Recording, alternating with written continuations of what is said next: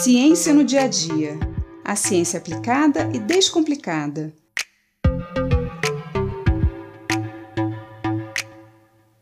Estamos sentindo, principalmente na região centro-sul do país, uma grande onda de calor com a chegada do verão.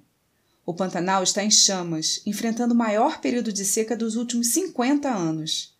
Mas qual seria a causa dessa onda de calor? Seria mais uma evidência das mudanças climáticas? Na semana passada, vimos como a queima dos combustíveis fósseis aumenta o efeito estufa, jogando uma grande quantidade de gás carbônico na atmosfera. O desmatamento também contribui imensamente para isso, pois as árvores captam grande parte do gás carbônico que é liberado na atmosfera pelas atividades humanas, funcionando como uma bomba sugadora desse gás. Quanto maior a quantidade de árvores, menos gás carbônico se concentra na atmosfera, e assim é possível reduzir os efeitos nocivos do excesso desse gás no nosso planeta. O desmatamento crescente no Brasil vem resultando na perda irreparável da cobertura vegetal e da biodiversidade de vários biomas, como a Mata Atlântica, o Pantanal, o Cerrado, a Caatinga e a Floresta Amazônica. No caso específico da Amazônia, o desmatamento nessa região afeta também o clima de grande parte da América do Sul e é uma das causas dessa onda de calor e seca que estamos sentindo. E você sabe por quê? Tente agora visualizar o mapa da América do Sul. A floresta amazônica atua como uma verdadeira bomba de água. A umidade do Oceano Atlântico, trazida pelos ventos, é captada pelas árvores que transpiram, devolvendo essa umidade à atmosfera. Toda essa umidade segue para oeste, até a Cordilheira dos Andes, e ali ela é barrada.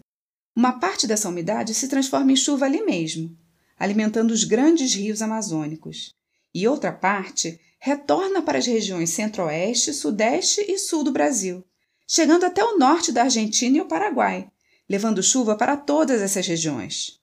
Esse fluxo de umidade da floresta amazônica é o que chamamos de rios aéreos, por conta da grande quantidade de água que esses ventos carregam.